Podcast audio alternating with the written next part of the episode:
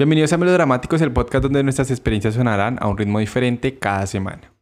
Bueno, aquí estamos en el ¿qué? Cuarto capítulo de Melodramáticos. Cuarto capítulo. Un mes ya llevamos haciendo esto. Está bien. ¿Cómo estás, Sebas? Bien, ¿y tú qué tal estás? Bien, no me quejo esta semana, no me quejo absolutamente de ¿Ha nada. estado mejor que las anteriores? Sí, sí. ¿Mejor que la semana de Dualipa? No. Pero de pronto sí, No. mejor que la primera y la tercera semana.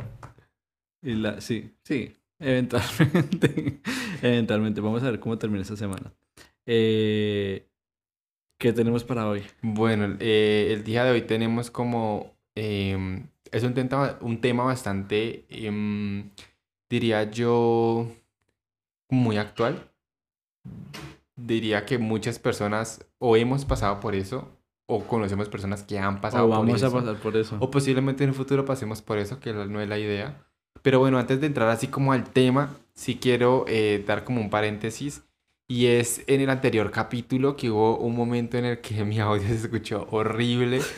Eh, posiblemente, no sé, a algunas personas no les haya gustado o algo así. Fue un momento en el que muteé el micrófono por accidente y se me olvidó prenderlo. De pronto las personas que ven el video se dan cuenta cuando yo hago la cara de que vi que estaba muteado. Y aparte tocó cortar. tocó cortar una parte del video. O sea, en el video se ve full, pero, eh, eh, o sea, cosas que solo entiende la gente que en realidad nos ve en YouTube, nuestros fans. Exactamente, así que si solamente nos escuchas en Spotify, pues te invitamos a que te nos escuches en las, dos. Te en las dos, en las dos plataformas. Y bueno, ya continuando con el tema de hoy, como les estaba hablando, eh, es un tema bastante controversial, diría que eh, bastante importante como uno tener en cuenta este tipo de situaciones. Eh, pero bueno, la idea es ir hablando poco a poco como este ¿Por, tema. por qué escogimos al artista esta semana? Bueno, eh, ese artista, pues obviamente en, el, en la portada ya saben de qué artista estamos hablando, Em, pero ese artista lleva muchos años, Cinco digamos, años. cinco años exactamente.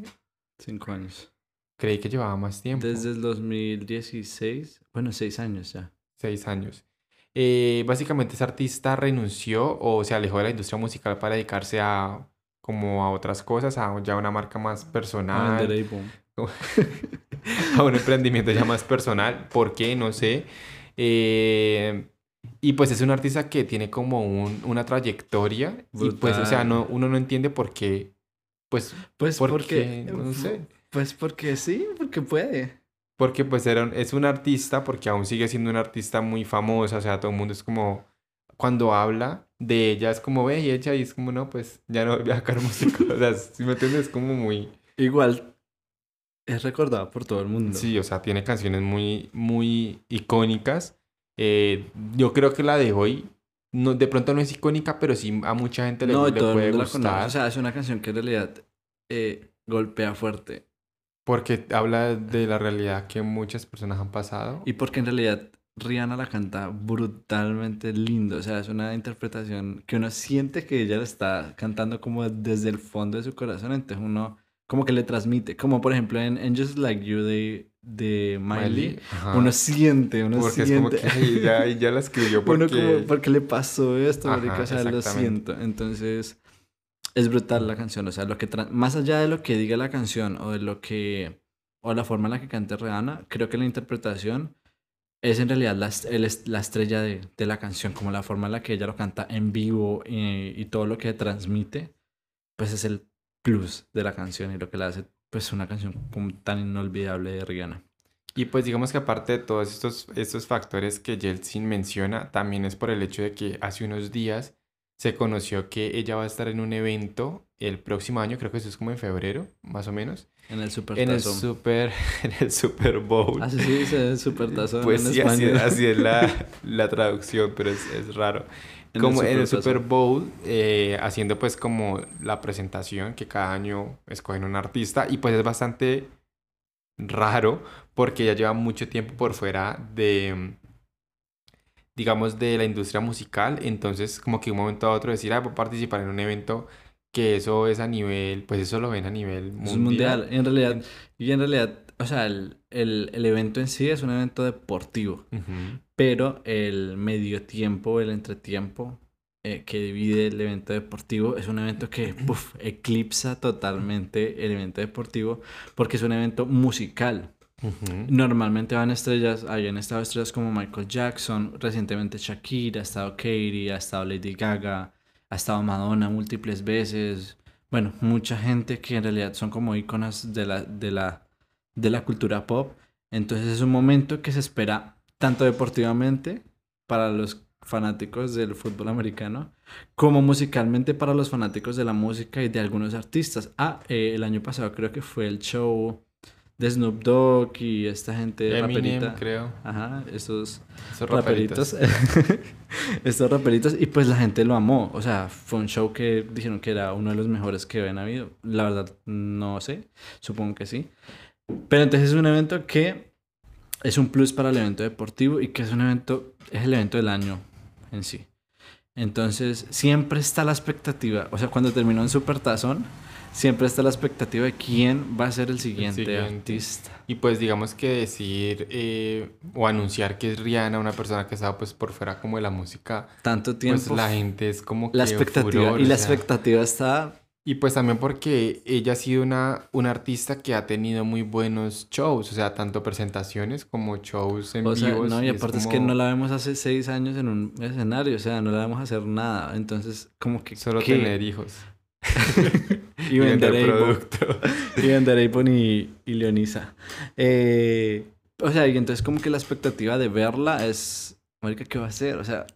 O sea, no- uno no puede esperar tampoco de que va a ser lo mismo de hace siete años porque la música ha evolucionado muchísimo y las performances en vivo han evolucionado muchísimo. Entonces, y, entonces sería como, marica, ella se tiene que reinventar y cambiar lo que ella era antes y hacer algo que, que nos guste, ¿me entendés? O sea, igual, la vieja se puede cantar 15 minutos ahí a cantar parada y el mundo la va a amar porque la- ella tiene una voz hermosa.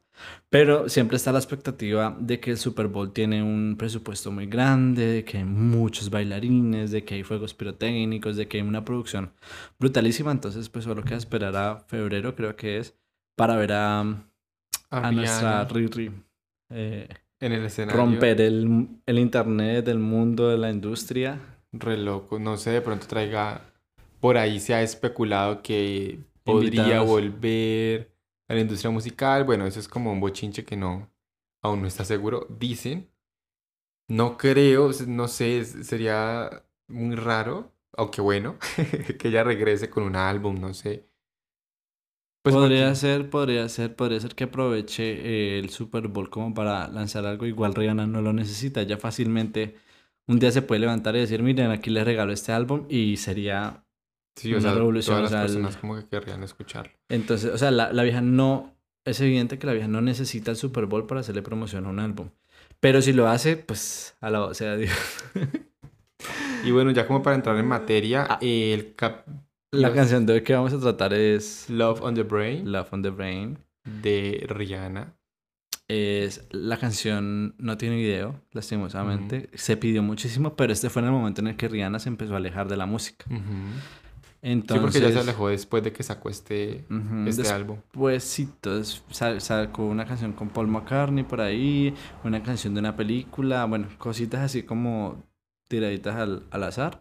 Y después desapareció. Obviamente no de los medios porque la vieja ha estado full comprometida con, con su marca de lencería y con su marca de maquillaje. Y la vieja ha hecho dos especiales brutalísimos que tienen que ver con música, pero normalmente ella no canta. Entonces, entonces, pues espectacular poder hablar de esta increíble canción hoy. Bueno, básicamente, eh, pues esta canción trata diferentes temas eh, bastante polémicos, bastante eh, interesantes, diría yo. Obviamente es una canción de amor, pero no es un amor bonito. Es un amor Feo.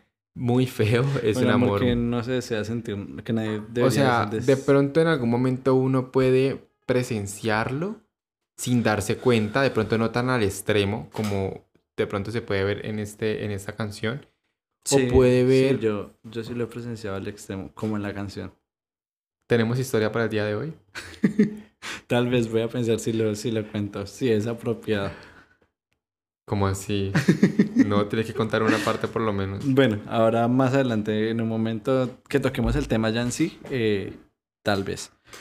Pero sí, eventualmente la canción, eh, la verdad es que por eso es que la interpretación es como desgarradora, porque no es una canción de te amo, sino una canción de como, como fuerte, ¿me entiendes? Como una canción triste. O sea, la canción expresa un sentimiento oscuro más bien, como algo que en realidad no debería sentir nadie. Entonces, por eso es que la canción es, tiene esa peculiaridad de, de hacernos sentir esas cosas y hacernos vibrar por dentro. Sí, eh, pues bueno, para las personas que no saben, esta canción hace parte del último álbum de Rihanna, el último que básicamente sacó al mercado, que es Anti, no sé si se pronuncia Anti. Antibiótico, anti. Anti, bueno, no.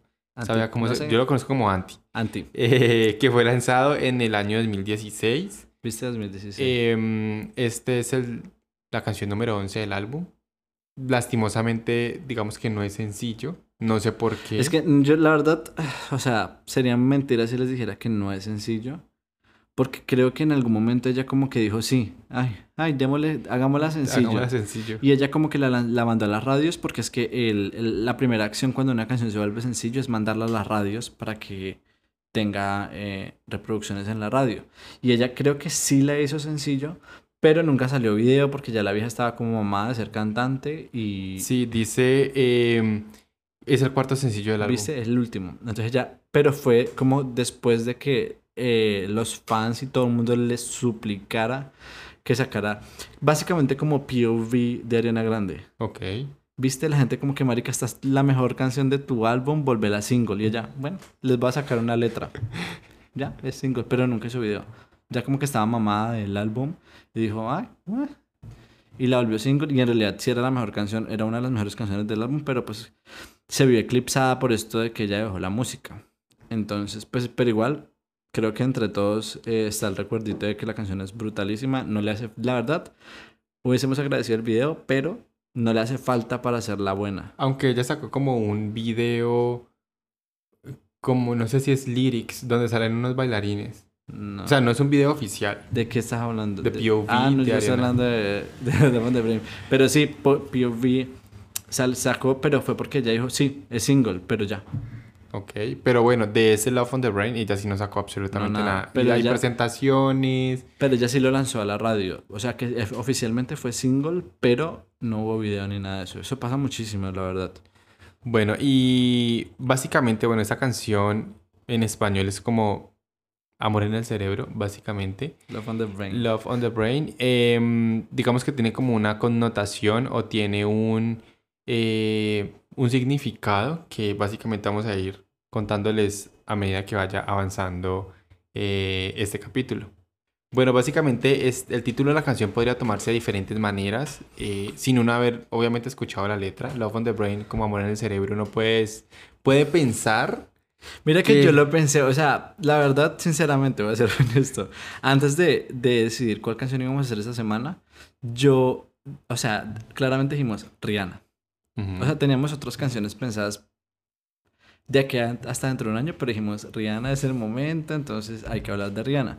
¿Cuál canción? Entonces, como que de las primeritas que yo pensé fue Love on the Brain. Y yo juraba que la canción hablaba, no sé por qué, o sea, algo como mío.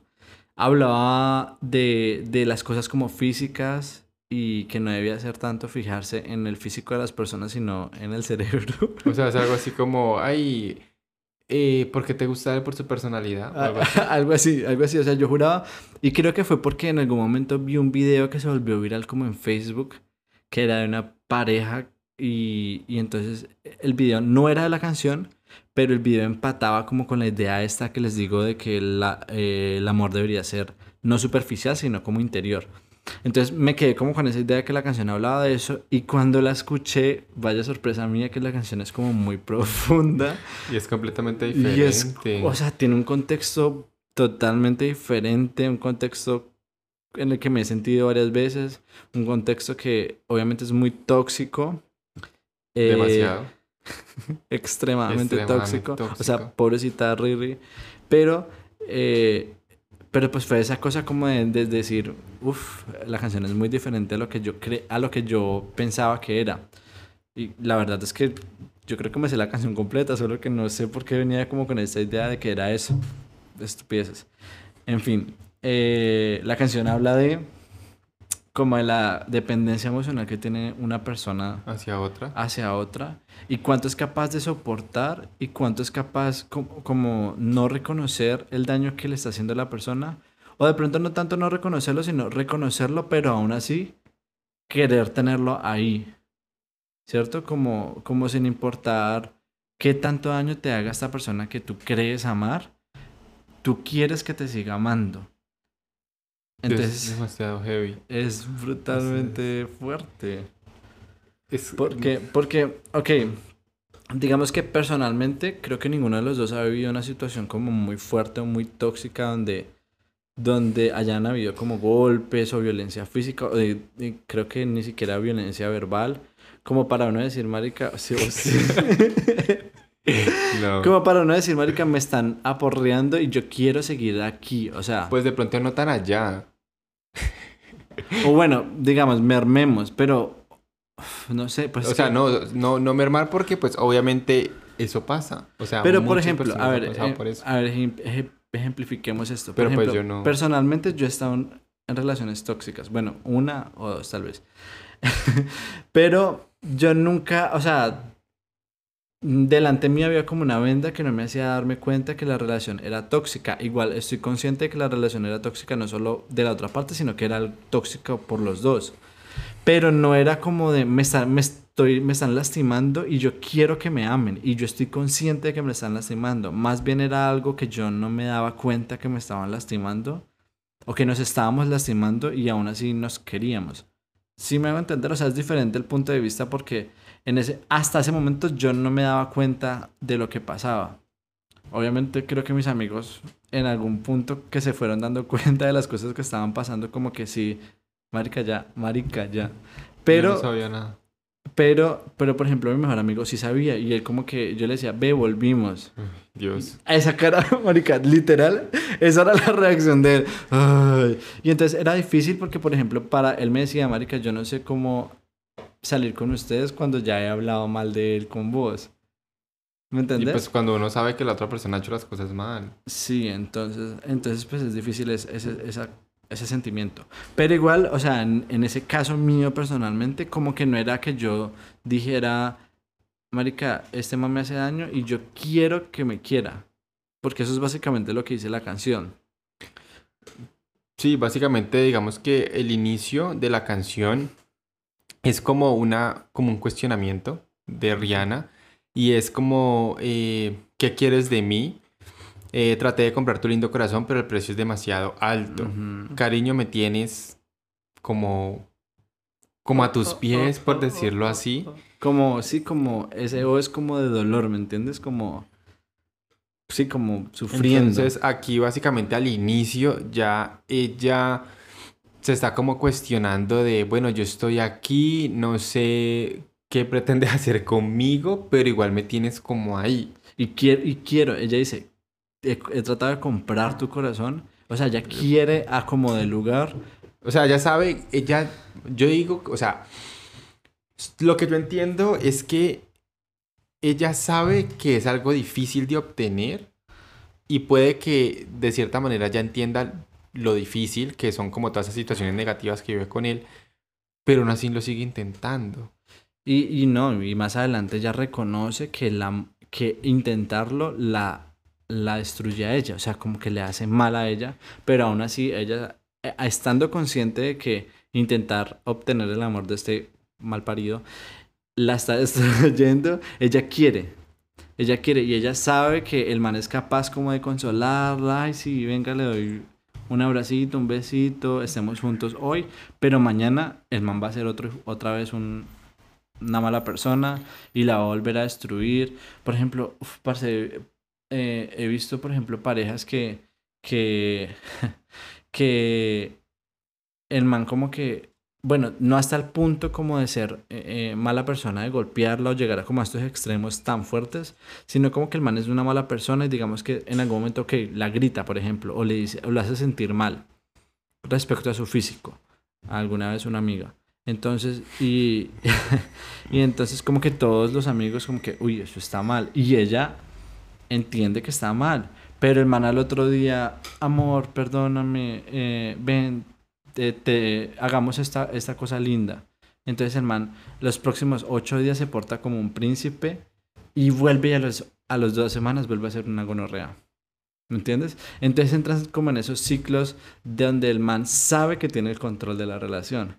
Porque él sabe que la va a tratar mal, que después la va a consolar un poquitico, ella va a volver a caer en sus pies y otra vez el man va a ser otra vez un hijo de puta. Y, y ok, también entra entre chicas a chicos también, de mujeres Eso a... iba a decir. Ajá. Como, Justamente en, iba a este, en este ejemplo, en este ejemplo que les estoy dando, es una relación, o sea, es algo que Aunque vi- bueno, digamos que creería yo que en la mayoría de ocasiones sí de pronto se podría ver como de manipulación de un hombre hacia una mujer. Porque es que tiene que ver mucho Pero- como con el poder, ¿me entiendes? Y pues estamos en una sociedad machista donde el poder eh, usualmente lo debe tener el hombre. Entonces, entonces es por eso como que él ejerce el poder sobre la relación, sobre lo que se siente en la relación. Entonces, mientras eh, la, otra, la mujer esté enamorada de él, él puede hacer lo que quiera. ¿Me entiendes? Ok. Y eso, y la verdad es que es algo que vivieron muchas personas. Por ejemplo, tú les puedes preguntar a tu abuela, a, a- a tu tía abuela, o sea, a alguien del pasado, y, y- y la persona te puede decir, no, la mujer, en- especialmente, yo fui una mujer de hogar, una mamá de 20 hijos, mientras el papá eh, trabajaba duro y se iba por allá a vagabundear con quién sabe quién. Y aún así, ella era la que tenía que soportarse todo por el amor de este hombre que en realidad tenía el control sobre la familia y el hogar y todo eso. ¿Me entiendes? Sí, sí, te entiendo completamente. Mira que esto me hace acordarme de mi primera relación. o sea, no, no como tal, o sea, no como tal al extremo, pero digamos que mm, le- como que escuchando lo que estabas diciendo me hizo acordar a eso. ¿Por qué? Porque, bueno, yo creo o siento que en la mayoría de ocasiones la primera relación siempre puede ser en la que uno más sufre o la que uno, o siempre como la más tóxica. ¿Por qué lo digo? Pues, según mi percepción, ¿no? Porque si uno no está acostumbrado a tener una relación o uno nunca la ha tenido, pues obviamente esto va a ser como un proceso de aprendizaje, ¿sí me entiendes? O sea, uno o puede vivir cosas positivas o pueden ser más las negativas y uno aprender de esas negativas. Porque yo, por ejemplo, yo me conozco, yo sé cómo soy yo, pero uno no sabe cómo es con otra persona, ¿sí me entiendes? Sí, obvio. Entonces, por ejemplo, en mi caso, en mi primera relación, eh, de cierta manera yo sabía que esta persona no era una, no era una buena persona por muchas razones. O sea, realmente empezando por su forma de ser, la forma en como él llevaba su vida, no era nada de lo que yo quería. Nada de lo que yo nunca había querido. Más sin embargo, yo sabía, pero Pero ¿por qué te metías ahí? Porque había Porque- amor en tu cerebro. Eh, Básicamente yo creo que había amor podrido mi cerebro. O sea, no, bueno, no tanto eso, sino que bueno, o sea, se empezó, obviamente, eh, pues yo soy de esas personas que cuando me gusta alguien, pues yo como que me entrego full a esa persona, entonces yo creo... Una hueva, pues. Sí, básicamente, entonces yo me sentía como enamorado, que obviamente ahorita me pongo a pensar y yo no estaba enamorado, simplemente como que era mi primera relación o mi primera experiencia, pues yo como que, ay, quería que funcionara y pues uno ve películas y mierdas así y pues uno quiere como que, ay, todo sea así. Pero ahora que yo lo pienso y creo que las personas que han escuchado mis, esta historia, esa relación fue muy tóxica. ¿Por qué? Porque era una persona primero que mantenía en un mundo muy... eh, era como una... Tenía una vida muy, muy desorganizada, cada ocho días salía. Bueno, pero es que, eh, a ver, ¿cuántos años teníamos? O sea, bueno, sí, yo tenía 17 años cuando eso Ah, pasó. por eso, Sí, entonces. Entonces, eh, pero uno en ese momento, pues tú sabes, tú ya de cierta manera Sí, pero sabes igual, qué o es sea, lo bueno y lo malo. de hecho, creo que, pues, no sé. O sea, yo entiendo el hecho de que tú no era lo que tú querías y de que el man no era lo que tú querías, pero igual, como que a esa eh, ¿quién tiene la vida organizada? O sea, nadie. O sea, organizada full, ¿me entiendes? O sea, yo entiendo lo que tú dices como de, digamos, centralizado en algo. Y otra cosa es ser como así, como desorganizado en lo que se quiere o, o, o sí, muy loco. Porque es que, bueno, igual hay gente de 30 años que a pesar de, de su edad no tiene nada claro en la vida, ¿me entiendes? Ujú. Entonces, básicamente sí, o sea, como que tú sabías en qué te estabas metiendo, Ajá. pero aún así, y sabiendo a qué te ibas a tener, ahí estabas. Exactamente, y yo pasé por muchas cosas, o sea, pasé por cosas de infidelidad, por mentiras, muchas cosas así, Y aún así se quería y aún seguir. así yo quería seguir, o sea, realmente eso terminó porque la otra persona me dijo como, hey, tú mereces ser feliz con otra persona que no sea yo, y en su momento yo como que, ay, no, como que, ay, no, yo, Ay, yo no, soy feliz con favor. usted. ¿De verdad? Qué horrible, sí, horrible. Eh, pues igual yo estaba súper chiquito, yo creo que yo estaba de cierta manera como acostumbrado a esa persona, y eh, hoy en día le agradezco de todo corazón por haberme dejado. Marica, yo sorprendido y yo, yo hace O un sea, año estaba igual. O sea, realmente yo como que le agradezco a esa persona por haberme sacado de ahí. Porque nosotros en la relación dura, terminamos por ahí unas dos o tres veces. Pero, aunque bueno, yo creo que en algunas, en algunas cosas yo tuve la culpa, pero en ese momento yo, o sea, no tuve culpa ni en mentiras, ni en fidelidad, en cosas así, sino que obviamente en ese momento, pues había muchas cosas en mi carácter que yo no, no manejaba o era un carácter muy pesado, bueno, en fin. Sí, lo que tú dices, como que las primeras relaciones, Sí, siempre esa cosa de experimentar lo que es. O cómo Pues uno está con otra, con otra persona, cómo lo trata, bueno, en fin. Y, y, y, y sí, yo pasé por eso como de infidelidad y cosas así. Y yo no sé yo cómo seguía ahí. O sea, fue como nosotros, yo recuerdo algo así como, algo así muy en específico. Y nosotros terminamos, haz de cuenta como, terminamos y supuestamente no estábamos juntos como una semana. Y, y había un amigo de él que a mí esa persona, no- o sea, yo no lo conocía, yo nunca había compartido con él, pero a mí no me caía bien. O sea, simplemente es como que no me interesa conocerlo, no me cae bien, no me eh, eh, transmite algo positivo. Em, y bueno, o sea, eso quedó así y mucho tiempo después, o sea, nosotros regresamos a la semana y mucho tiempo después fue como que, ay, ¿tú te acuerdas aquella vez que terminamos? Y yo así, como que no, pues estaba borracho con este comí. otro y me lo comí. Y yo como que, Ah, y yo, y tú, ah, ámame, por favor. sigue conmigo, soy feliz. Así. Entonces, básicamente... como, como el meme de Sara, Sara Pulsor. Esto está, sabe muy bien.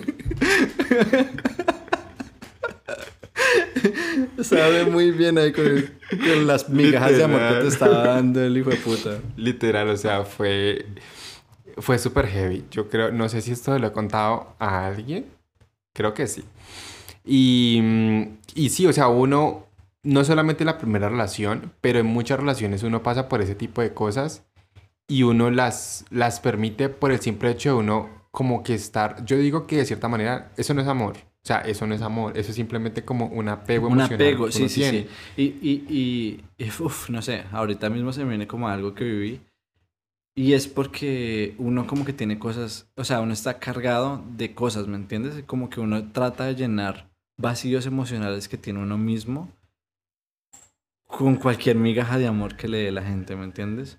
O sea, siento que se tiende mucho a esto, como que uno está como muy destruido por dentro o tiene muchas cosas que sanar, que cualquier eh, cosita de aprecio o de amor, uno se apega y se aferra tanto a eso que uno dice, esto me hace sentir bien y no lo quiero dejar ir por nada del mundo. Y creo que es una, o sea, es algo como humano, ¿me entiendes? O sea, no es algo normal, pero es algo humano, o sea, algo que, o sea, que es como usual que uno haga. Que uno, algo que lo haga sentir cómodo y lo haga entrar en la zona de confort, uno diga, no lo quiero dejar ir, porque lo voy a dejar ir? Sin saber que salir de esa zona de confort, de tal vez eh, incomodarse un poco, pues puede traerte cosas muchísimo mejores. Y cabe dentro de todas las cosas. Obviamente, en este contexto de la canción, ella habla de un tipo que no hace nada más sino que despreciarla o darle migajas de amor, darle así de vez en cuando un poquitico de amor y ella con eso, con eso ya tiene suficiente para textualmente, como dice la canción, tenerlo metido en el cerebro todo el tiempo, que sea él en lo único en lo que ella piensa, básicamente como una como una droga, como una enfermedad de la que de una enfermedad tal vez hasta mental que te está haciendo daño, pero aún así tú no eres capaz o tú sientes que no eres capaz de deshacerte de ella, porque claramente, obvio, todos somos capaces de deshacernos de esas cosas, pero pues hace falta mucha fuerza de voluntad, reconocer que las cosas están mal, eh, y ya, Porque, por ejemplo, como te decía, hace un- casi dos años, marica, conocí a alguien, de verdad voy a contar esto, conocí a alguien que, marica, no duramos mucho, no duramos, o sea, si salimos tres meses fue como mucho. Pero yo estaba en un momento de mi vida donde llevaba como un año y medio soltero y yo quería enamorarme. Pero tal vez yo no había sanado todas las cosas que tenía dentro de mí y contaba con esa necesidad como de enamorarme ya. Yo decía, quiero enamorarme ya, ya y necesito esto ya. Entonces llegó alguien y yo me tragué completamente. O sea, en, do- en dos semanas yo ya era el man más enamorado del puto universo y quería regalarle el mundo. O sea, quería ofrecerle todo lo que ni siquiera yo tenía.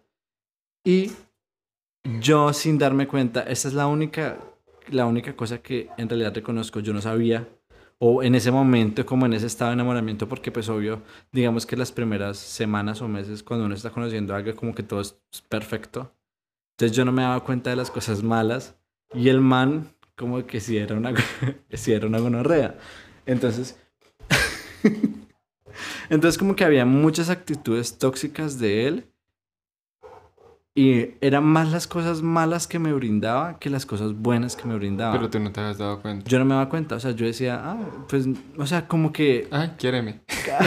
literal, marica. Y entonces hubo un momento donde el man como que, él me dijo, ve, ya no puedo seguir saliendo con vos.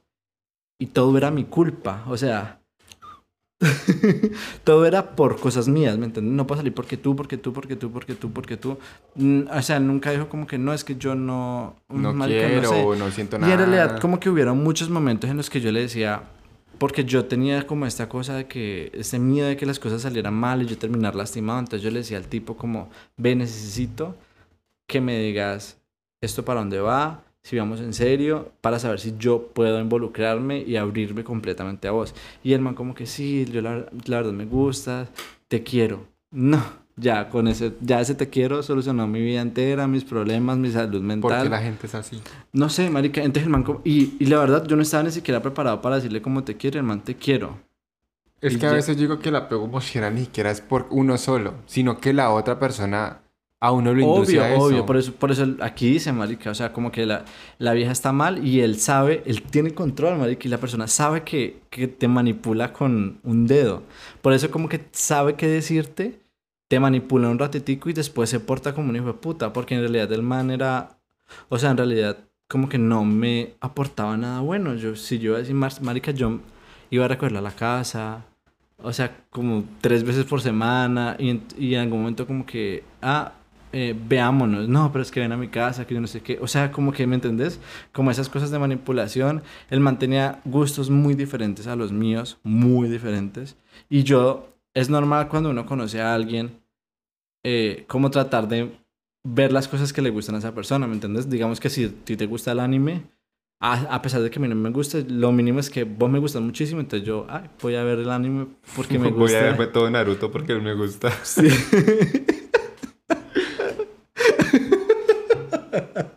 Entonces voy a, ver, voy a ver las cosas que te gustan porque me gustas. Es normal, ¿me entiendes? Pero entonces el yo empecé a hacer eso, o sea, lo propio. O sea, creo que es algo re normal. Entonces mantenía unos gustos, en este caso musicales, muy diferentes a los míos. Y yo dije, ok, yo voy a tratar de acoplarme a él. ¿Qué le gustaba a él? Es que eso ya es exponerlo mucho. Ok, pero bueno, era algo diferente. Pero era muy diferente. ¿Te quedó gustando lo que a él le gustaba? Pues es que era música que me gustaba ya, o sea, no era que me disgustara. ah, pero no era como tu pero no era mi preferida. preferida. Ok. Pero entonces empe- empecé a escucharla más, le dediqué una canción Ay, que, a él, que a él le O sea, yo literal quiero dedicarle una canción. Ah, busquemos algo que yo sé que le va a gustar a él. O sea, ¿me entendés? Como que yo me abrí a ese mundo de experiencias que conlleva que le guste a uno a alguien. O sea, en realidad estaba muy tragado. No, o sea, eso es re normal porque creo que yo, uy, yo lo he hecho muchas veces. Y entonces lo mínimo es que si el man en realidad quería estar conmigo, o bueno, tal vez que uno espera mucho de las personas, tal vez. pero eh, hiciera lo mismo. Y no. Uno no puede esperar eso. Pues sí, o sea, pero, uno... pero espera, marica, espera. Espera que viene lo peor. Dios. El man ni siquiera era como que no hace, no, no, no tratara de abrirse a las cosas que me gustaban a mí, sino que las detestaba.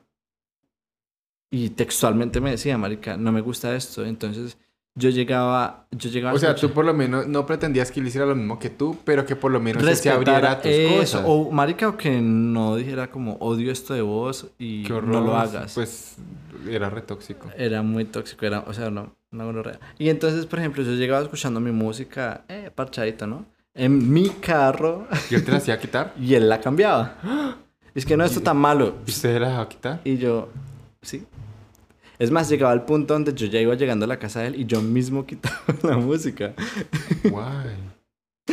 No sé, Rihanna, tal vez te lo diga. O sea, ay.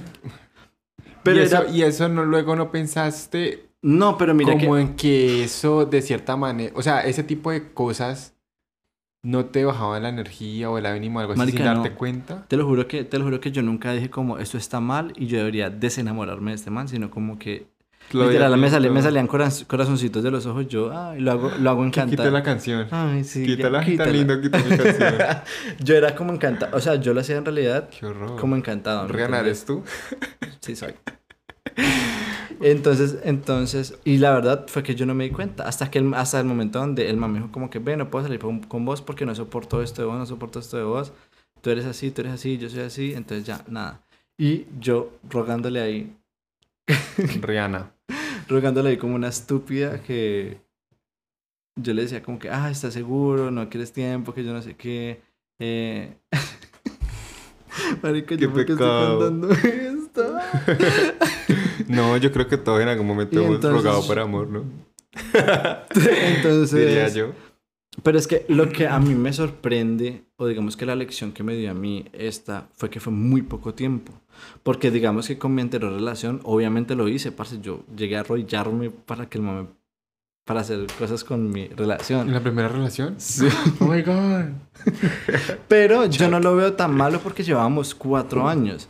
Y era ya algo que era muy estable, muy consolidado, ¿me entendés? O sea, está mal, pero, pero digamos que tenía una justificación más fuerte que tres meses con una persona. ¿Me entiendes? O sea, está mal en ambos casos, pero yo siempre, siempre sentí y siento que eh, la, la, la razón por la que hacía era mucho más fuerte que solo el amor y el enamoramiento, porque básicamente con mi, anterior- con mi relación pasada yo llevaba cuatro años. Entonces no era, no era tanto amor, sino como ya una costumbre de, de uno estar con alguien, de, marica, conocer a mi familia y no quiero perder esos vínculos que ya tenía. Entonces, entonces eran muchas, muchas, muchas, muchas cosas ahí adentro que, por las que yo justificaba mi, mi actuar. En cambio, por este que, Mira que ahor- ahora que escuchaba tu historia, la asimilo mucho con una parte de la canción que dice Rihanna como estoy peleando a, puñ- a puñetazos con fuego solo para acercarme a ti. literal. O sea, usted deja de, No, de hacer amor, cositas yo no, suyas Yo no peleaba contra el fuego, yo me quemaba, me, me incendiaba yo mismo. Yo solo me, para acercarse a él. yo me echaba gasolina. O sea, yo renunciaba a cosas que yo amaba, marca que yo amaba, cosas que ¿Amaba o amas? que amo. Bueno, estoy hablando en ese momento. Yo renunciaba a cosas que yo amaba solo por un tipo que en realidad ni siquiera tenía claro qué quería conmigo.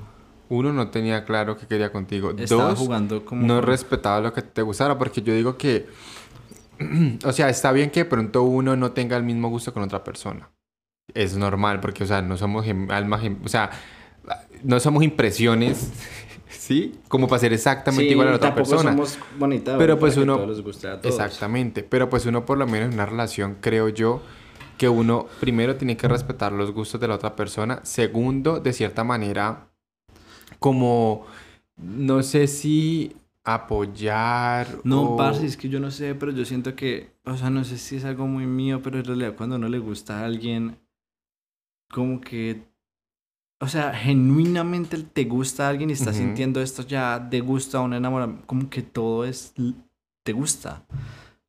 Uno empieza a descubrir Tenías esas, amor en el uno cerebro. empieza, uno empieza a descubrir esas cosas que no le gustan de esa persona al- con el tiempo, Ajá. mientras se están conociendo. Y nosotros, por eso te digo, fue muy poquito tiempo como para que él dijera que no le gustaran muchas cosas de mí, ¿me entendés? Y no era solo eso, eran varias. Pero eh, creo que lo de la música fue, O sea, entonces tú no le gustabas. Sí, yo no le gustaba básicamente. Y, así, y aún así, te quiero. O sea, Eso no se hasta hoy en día yo creo, yo, yo digo como en qué momento el man eh, como que tuvo la mentalidad de decir, ¿Será que lo quiero. ¿Será que No, o sea, no entiendo.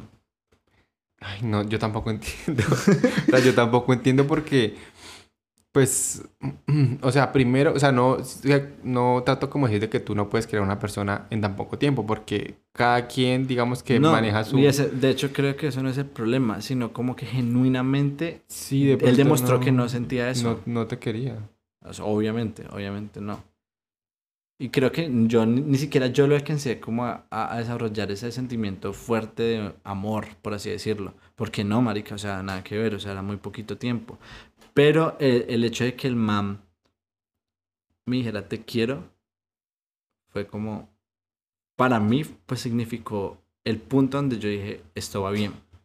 Entonces yo me desbordé, o sea, en e- hasta ese momento yo contenía todo mi amor en- dentro de mí. Y dije, me dijo te quiero y yo desbordé y entonces el amor estaba en mi cerebro.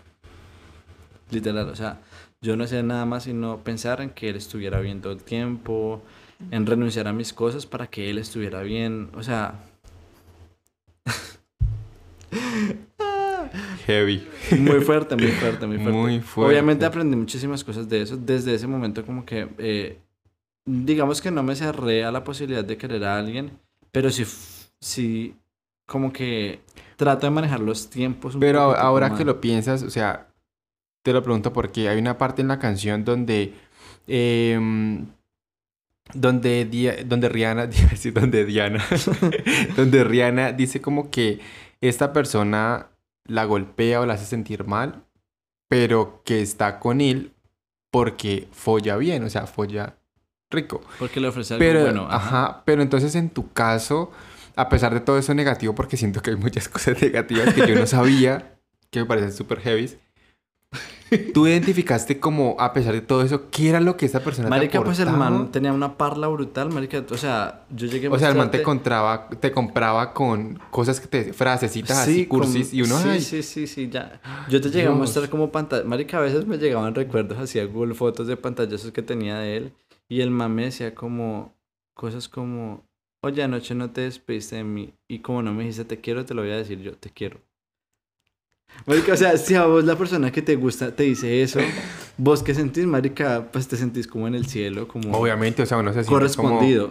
Uno se siente correspondido. Esa es la palabra, como uno se siente querido, como... Obvio, uno dice, marica, todo está re bien, o O sea... sea, yo, yo me pongo como en esa situación y yo creo que yo grito. Obvio, marica. sea, sería como algo muy emocionante. Pues fue tanto que yo no tomé pantallas, ¿me entendés? Entonces, entonces para mí... O sea, el man como que te decía, de cierta manera te decía cosas bonitas, te, te parló, te charló y usted estaba recharlado, pero él por el lado también hacía sus cosas culas. Porque es que... no, por el lado, no no de sé. frente. Él no, él no, marica, él no, nada, no era de lado, él lo hacía de frente.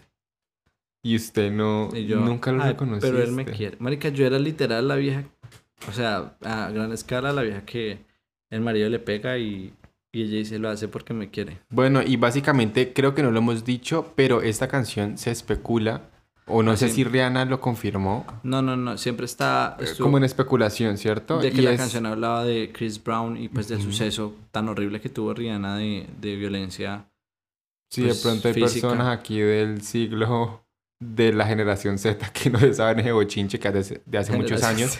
Pues básicamente, eh, pues Rihanna tuvo una relación con Chris Brown y eso fue una relación súper tóxica donde Él le pegaba. él le pegaba, o sea, ya sacaron fotos, ella salió y todo el mundo vio sí, cómo, ese fue como el último donde ya el man casi la se- mata. sí, se, o sea, la dejaba horrible. Y obviamente todo el mundo era como que, ay, pero o sea, ¿por qué sigue así? Porque, o sea, porque sigue ahí, sea, te están cascando. Hasta que ella pues tomó obviamente la decisión. Y obviamente la gente especula esto porque es básicamente como lo que pasó en su época. O sea, Ajá. el man la maltrataba, el man la hacía sentir como un culo, no sé qué tantas cosas le decía, pero ya aún ahí seguía ahí. Ella o sea, aún así quería, quería la aprobación quería de él quería- ahí, o y sea, quería que él la amara. O sea, yo me pongo como a pensar cuál es el grado como tan alto de uno estar como, o sea, como tener tanta dependencia de amor de alguien. Y yo digo que eso obviamente tiene muchas, muchos trasfondos porque ahí puede eh, inter- interferir como el autoestima que uno se siente, como uno se Sí, siente, lo que bueno, yo te muchas, decía, lo que muchas yo te decía, cosas. por ejemplo, en mi caso, eh, o sea, básicamente es como esas cosas que uno no ha sanado y esos huecos y esos vacíos internos que uno, que uno tiene. Y yo siento que no es por ex- excusarme ni validar toda la, todo lo que hicieron conmigo, pero sí como que en el, eh, en, en el momento de estudiar de por qué permití tantas cosas, porque eventualmente, o sea, como que el man me terminó, yo terminé como re mal, obvio la depresión post ruptura, y yo como que me fui dando cuenta, mientras le contaba a mis amigos, yo como que, oigan, pero este man como que era una gonorrea, ¿no? Y, y yo como que, sí. Entonces como que me fui dando cuenta de que el man no me quería, no sé en realidad qué pasaba por su mente cuando estaba haciendo todo esto, pero, pero sí como que llegué a estudiar el caso de que era porque yo no había sanado cosas de mi relación pasada que fue brutalmente tóxica, entonces aún estaba permitiendo esas cosas tóxicas en mi vida. ¿Me entiendes? Como que había venido una relación que obviamente empezó muy linda, dos años perfectos, y después llegó toda la toxicidad, entonces me acostumbré a esa toxicidad. Y aunque la toxicidad no era igual, porque con mi pareja, primer pareja, nunca pasaron esas cosas que conté ahora, ya yo aceptaba cualquier mínimo de amor, así las cosas malas fueran grandísimos, porque tenía como esa sed de amor. ¿Sí entiendes? Sí. Como que ya, marica, yo quería llenar un hueco de amor gigante que faltaba de amor propio y de muchas cosas. Y apenas un caribonito me dijo, te quiero, yo llené ese hueco con de te quiero gigante. Y, y ya. Y yo eso, aguanté todo. ¿Cómo será si te hubiera dicho te amo? No. Ahí. ¿Quién sabe estaría aquí? Aún estaríamos juntos. Terrible. Y pues obviamente, obviamente full agradecido con la vida de que el man, pues a pesar de todo, como que tomó la decisión de, al final, ya cuando ya estaba tragadísimo, pues ser sincero. Y a pesar de que el man me culpó por todo, pues, pues ya se fue. Y ojalá no vuelva nunca. Pues esa es la idea. Es Porque que- si en algún momento vuelve, yo hago un capítulo específico para venir a contar que usted volvió. Literal. Ay, ojalá me escriba. No, hagan eso, por favor. No mentiras. Y des- desde ese entonces, desde que, por ejemplo, le conté a mis amigos, siempre que estoy como borracho, les hago la broma a ustedes de que, ay, voy a escribirle a... ¿Quién sabe si no lo hace? jamás, marica, jamás, jamás. Pero siempre, siempre es como de broma. Y siempre que estoy borracho, soy como, marica, le voy a escribir a él. Y me encanta la reacción de ustedes porque es como, marica, te vamos a matar. Literal, o sea, no lo permitiríamos. Pero mira que, o sea, ya como poniendo, no sé, o sea, pensando en el mundo, muchas, muchas parejas, digamos, ya llevándolo a lo, a lo pesado que son como la violencia, La violencia doméstica. física y eso, o sea, muchas parejas en el mundo pasan por eso. No, parce, y es que, es que, marica, o sea, no es ajeno a nuestras vidas. O sea, como que tu vecino de dos casas, puede que la mujer esté, puede que esa pareja sufra de violencia doméstica y uno, o sea, son cosas como calladas, muy de, de pareja, ¿me entiendes? Y pues por eso se han visto como feminicidios y cosas de violencia contra la O mujer. ahora último, muchas mujeres salen como Habla- a hablar, cosas. como quiero, quiero denunciar a tal persona porque me hizo esto y, y uno ve las fotos y es como súper feo. Y- y hay muchísimos otros casos donde, por ejemplo, eh, una pareja que sufre, que bueno, el, el tipo eh, violenta a la mujer físicamente eh, y alguien, algún familiar exterior va y lo demanda y la vieja va y quita la demanda. Ajá, es como, o sea, no sé, yo en este tipo, tipo de situaciones no, no sé, no, o sea, es un apego demasiado fuerte. Y uno no entiende, o sea, en realidad, a- ay, hay personas que... Es que es tan difícil entrar en esta... Y, y- Porque uno nunca lo, o sea, yo nunca lo he Aun vivido. cuando, por ejemplo, yo viví esa situación a escala 0,0001 de lo muy de la cerca, violencia, o sea, muy cerca a ti. no, no, no, Bueno, estoy no, hablando no. de lo que yo viví con este tipo, Ok. que como que a escala de la violencia doméstica, o sea, no es una pequeñez. No, no puedo procesar en mi mente qué puede pensar una persona para justificar los actos de violencia contra uno de otra persona. Parce, y hay casos extremos donde en una familia el tipo viola a uno de los hijos y la mamá lo defiende a él. O sea, son cosas que en realidad, como que la psiquis humana es un universo tan raro que uno no es capaz de entender qué pasa por la cabeza de esta persona para poner por encima de los hijos a un abusador. ¿Me entiendes? Entonces, esos son casos ya extremos, claramente. Pero, por ejemplo, casos más cotidianos es lo de la violencia doméstica o, o no puede ser, digamos, violencia eh, física, pero también existe violencia como psicológica. Eh, te comentaba a ti lo del, lo del gaslighting y es algo que es un término nuevo, pues que, está, que ha surgido como en redes nuevo, pero es algo que creo que todos lo hemos vivido y es el hecho como de que eh, hay una de las dos personas en la pareja que trata de manipular tu realidad para hacerte creer que las cosas fueron de otra manera o son de otra manera. Entonces, por ejemplo, en... Y yo digo que en todas esas situaciones que tú mencionaste pasa esto. pasa eso. Sí. En realidad, sí, sí como un toque. Pero, por ejemplo, hay casos más pequeños. Más pequeños en relaciones donde, por ejemplo, lo que me pasó a mí. Entonces el tipo, eh, a pesar de que él era el que me estaba terminando y que básicamente yo dediqué todo mi amor a él, el tipo, cuando me terminaba, eh, hizo entender que las razones por las que me terminaban eran culpa mía. Y yo las acepté todas. O sea, yo le decía como que sí, pero yo puedo, literal como yo puedo cambiar, como no volver a pasar, ve, lo siento. Entonces como que el trato, pobrecito, mi amigo. como que el man trató de manipular la realidad, que obviamente eran cosas que no le gustaban a él y, y yo qué, si no le gustaban pues allá a él. Pero me hizo sentir que yo era el culpable y que yo era el que tenía que mejorar, cuando yo no tenía absolutamente nada que mejorar, era él el que tenía que aceptar las cosas. ¿Me entendés?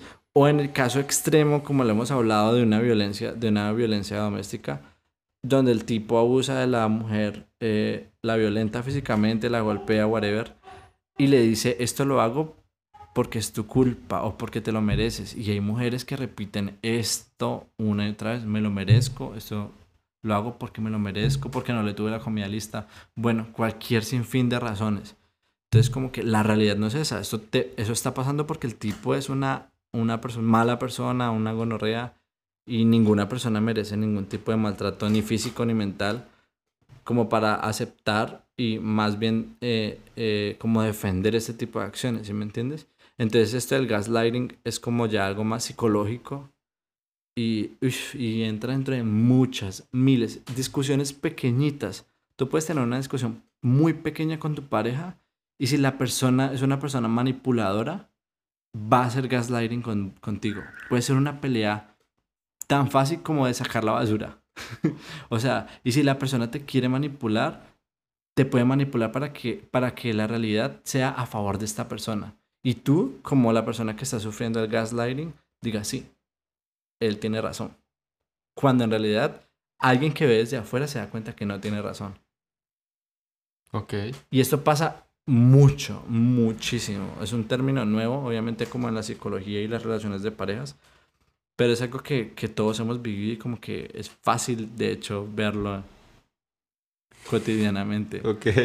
Cuando, ahora que lo sabes, te vas a dar cuenta cuando tu novio te lo haga. Ahorita que lo pienso, yo creo, yo creo que es más fácil que yo lo haga que a mí me lo haga. O con eso yo.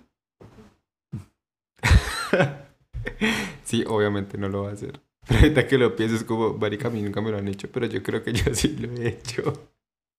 Aunque eso no está bien, muchachos, eso no está bien. Eh, y ya, digamos, como para ir cerrando un poquito todo este tema, o sea, es un tema bastante, bastante extenso. Mm, hay, una, hay una parte de la canción, eh, como tres versos, que nos gustó mucho. en esos versos hay, un, hay una parte donde dice ella como, como no, como para de amarme, no pares de amarme. eh, No renuncies a no, se amarme. renuncies a, no renuncies a amarme. Pero después le dice, para de amarme. No, luego sí como, solo com- como comienza a amarme. No, just stop loving me.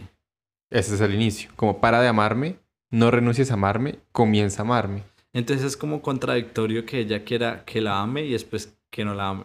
Sí, o sea, yo digo que muchas veces creo yo que en la relación o en el momento uno siente que las cosas están mal. O sea, uno es como, marica, yo sé que está mal y debería dejarlo o debería dejarla, pero aún así es como... y ahí es cuando sí, ella suplica que la deje de amar, o sea, no, no me busques más. Pero después, búscame, amame. Entonces, todo esto, ya como para dar una conclusión del- de, lo principal de la canción, cuéntanos Que, o sea, como que a qué hace referencia Love on the Brain.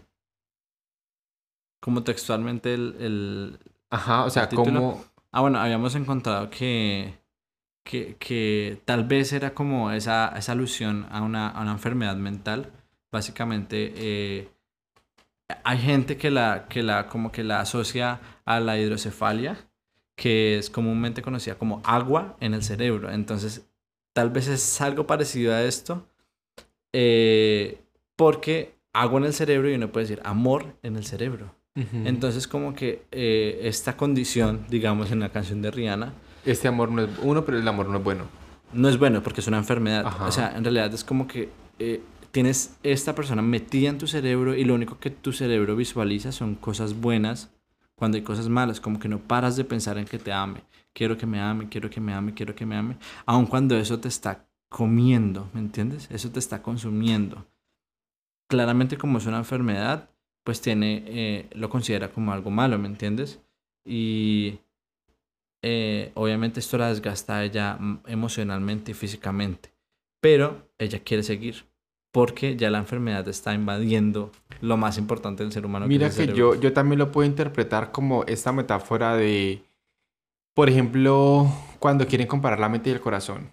O sea, obviamente uno, digamos que de corazón, que es donde dicen que están los sentimientos, uno puede de cierta manera tomar decisiones tanto positivas como negativas, pero muchas veces, diría que la mayoría de ocasiones, la mente es mucho más poderosa que el corazón. Y, uf, y es Y dif- yo digo que también puede entrar de cierta manera esta metáfora en la canción. ¿Por qué? Porque, bueno, tomando, digamos, alusión a todo lo que han dicho, que es una enfermedad en el cerebro, yo no sé qué, puede que ella realmente en su corazón, ella no lo ame. O sea, yo no lo amo, yo no la amo, defini- o sea, no siento nada bonito por esa persona. básicamente pero no es amor. en mi cabeza, porque sí, o sea, la mente es una cosa muy, o sea, uno se imagina cosas, uno, en la cabeza de uno pasa muchas cosas súper locas. Ojo con eso, dame. Entonces, hasta allá tampoco. Pero, o sea, uno se pone como... O sea, siempre como que este tipo de conflictos que uno tiene con una persona así, de o dejarlo continuar o identificar si es malo o bueno, siempre es en la cabeza. O sea, yo digo que esas cosas no, No, son y del en realidad, corazón. en realidad, o sea, eso de la metáfora del corazón, pues es... Porque en realidad los sentimientos siempre físicamente se expresan por hormonas, por liberación de sustancias, de químicos en el cuerpo. Entonces eso es controlado por el cerebro. Entonces, parce, uno puede visualizar a, una a la persona que le gusta y sonreír y ya liberas dopamina, piensas, eh, o sea, simplemente con el hecho de querer verte con alguien que vas a conocer, por ejemplo, entonces vas a conocer a alguien que no has visto nunca y tu cerebro, aún sin conocerlo, ya libera adrenalina, te hace sentir eh, excitado, como de feliz, no de excitado el otro. Eh, y entonces- Necesitaba lo otro. pero entonces es tu cerebro el que controla todo lo que sientes por medio de eh, impulsos químicos, bueno, todo lo que sea que no tengo ni puta idea de qué es, pero, pero es él el encargado como de gestionar toda esta cosa de los sentimientos o de lo que sientes físicamente, porque uno el amor lo siente físicamente, es algo que se siente, uno lo siente en el estómago, en, en, el, en el corazón, el ritmo cardíaco cambia, el sudor, el calor, todo esto, o sea, son sentimientos físicos. Entonces, como que si en realidad el cerebro, a pesar de que uno diga, ay, eh, yo, el cerebro separado del corazón y el cerebro separado de los sentimientos, esto no es así. Si a uno le gusta a alguien, uno no puede decir, voy a dejar de gustarle y voy a obligar a mi cerebro a, que me guste, porque en realidad termina uno soñando con esta persona y haciendo eh, cosas estúpidas por esta persona. Muy bien maquinadas por el malparido cerebro. Pero es esto como de que, sí, entiendo de que, de que uno, de que está esta metáfora de que lo separa, pero en realidad es el cerebro, Siempre que tiene la obvio, razón. el cerebro es el que, que tiene, el control, control. El que tiene el control. Por eso, amor Por en el eso, cerebro. amor en el cerebro. Porque es- Controla. todo si tu cerebro está persona. chiflado, tus sentimientos están chiflados, marica. O sea, no, Rihanna estaba chiflada. Sí, necesitas Tú también estabas amiga. chiflado. Por eso. Sí, amor, yo estaba mal. Hay que reconocerlo. Sí, repara, espero que no lo va a pasar por eso. Medícate. Médicate loca. Bueno, básicamente, ya como para concluir, pues obviamente eso es un tema muy extenso, con connotaciones psicológicas y demás. Obviamente nosotros no somos psicólogos, no vamos a hasta allá. Em, pero, ay, no sé, uno como, o sea, Es muy difícil, porque cuando uno ya ha pasado por situaciones así, uno puede, de cierta manera, de cierta manera, identificar algunas cosas que puedan pasar con Y de alguien. hecho, Y, no, sí, o como- sea, Como te decía yo en el capítulo pasado, o sea, uno viviendo las cosas, uno ni siquiera viviendo las cosas Aprende. aprende, de sus mismos errores. o sea es, es como muy difícil. Simplemente, por la recomendación de mi parte, Se va a recomendar. es como, sí, recomendación del día. Es básicamente como, o sea, puede que la relación sea tóxica, pero en el primer momento en que tú sientas que, que es tóxica, o sea, que tú identifiques que no es una relación buena, que no te aporta nada bueno, si hay violencia eh, física o si hay violencia psicológica, no sé. O sea, como que ya... O sea, como que Si te llega a pasar ahí. eso, tienes que escuchar el episodio número 2 que se llama New Rules. Para que Ok, sigas eso las es lo que reglas de tienes que hacer después. Primero es decidir no seguir. Y luego ya seguir las reglas de Dua Lipa. Eso, el- Pero sí, o sea, salgan de esos lugares donde no, donde, o sea, no tengan nada positivo, o sea, no permitan que nadie los agreda físicamente, por más amor, o sea, yo creo que lo primero es uno amarse uno mismo. Sí, y bueno, ahí viene, digamos que de pronto mi recomendación y es que, uf, bueno, personalmente, como digamos en el caso que les conté, como antes de involucrarse sentimentalmente con alguien, uno debe estar bien sanamente, mentalmente uno. O sea, uno debe sentirse sana, sano mentalmente. Para uno decir, porque una relación desgasta. Mentalmente, sea buena o sea mala, las, las relaciones desgastan y te hacen eh, ocupar tu cerebro en esa persona. Entonces, si tú no te sientes bien contigo mismo, no tienes ese amor propio, eh, o sea, como el hecho de si no me amo a mí mismo, no soy capaz de amar a otras personas, o sea, tiene algo de razón, porque uno debería estar sentirse bien con uno mismo para poder decir voy a amar a otras personas. Porque si no, ahí está la puerta para permitir que todas estas cosas malas entren en tu vida. No es tu culpa, nunca es tu culpa que las cosas malas te pasen porque no es tu culpa. Uno en realidad a veces como que no sabe manejar estas cosas. Siempre va a ser culpa de la persona que te hace mal, pero uno debería tratar de, de buscar primero esa salud mental propia, de sentirme bien cómodo conmigo mismo, antes de permitir, en este caso, amar, amar a otra persona. Porque amar es volverse vulnerable, amar es abrirse a una persona nueva que no conoces, qué intenciones tenga, aun cuando te esté diciendo que te quiere. ¿Me entiendes? entonces, entonces esto, pues eh, yo hubiese querido escuchar eso como en ese, antes de, de involucrarme con esta persona. Lo aprendí y de hecho creo que por eso no he tenido nada con nadie después, porque como que he tratado de mejorar eso. ¿No esa- te sientes aún listo? Sí, ahora sí, pero, pero como que eh, inmediatamente después pasaron cosas con otras personas y yo como que no, no, en realidad tengo que sanar mis cosas porque si no, o voy a lastimar gente o me voy a lastimar a mí mismo aceptando a gente que ni siquiera sabe qué quiere. ¿Me entiendes? Entonces, ese momento de pensar en mí mismo. Y si, digamos, no son cosas tuyas como eh, vacíos emocionales por culpa del amor, sino pues por muchas otras cosas, porque hay personas que tienen problemas eh, eh, como muy fuertes dentro de ellos mismos. Parce, en realidad la salud mental es como primordial antes del amor y de cualquier otra cosa, de tu familia, antes que tus amigos, antes que tu pareja, la salud mental de cada quien, porque la mente es en la que uno vive, uno vive 100% del tiempo pensando cosas y dentro de la mente de uno, y si eso no está bien, nada va a estar bien. Oigan. Dios. Tenemos un psicólogo melodramático. y bueno, básicamente, pues esto ha sido todo por el episodio de hoy. Esperamos que pues les haya gustado mucho eh, lo que contábamos, las recomendaciones que dimos. Recuerden que pueden escuchar este podcast no solamente en Spotify, Apple Podcast, Google Podcast, sino que también pueden vernos aquí en YouTube. Para las personas que nos están viendo en este momento aquí el video, recuerden que también pueden seguirnos en nuestras redes sociales, las redes sociales de Melodramáticos, el Instagram, Por Facebook. aquí estarán saliendo en Twitter. algún lado. Igual en la, en la cajita de descripción para los que están en YouTube y en podcast creo, en el podcast creo que también aparece por ahí el link. Si no, simplemente entran a Instagram de cualquiera de nosotros dos si nos conocen o Melodramáticos Podcast y ahí va a aparecer un link donde encontrarán todas las redes sociales del podcast. Y sí, bueno, yo creo que nos veríamos eh, en un próximo domingo, en la próxima canción que ya estamos organizando. Organizando. Eh, Que bueno, no, también sabemos que les va a gustar. Un tema así bastante polémico. Amor de madre.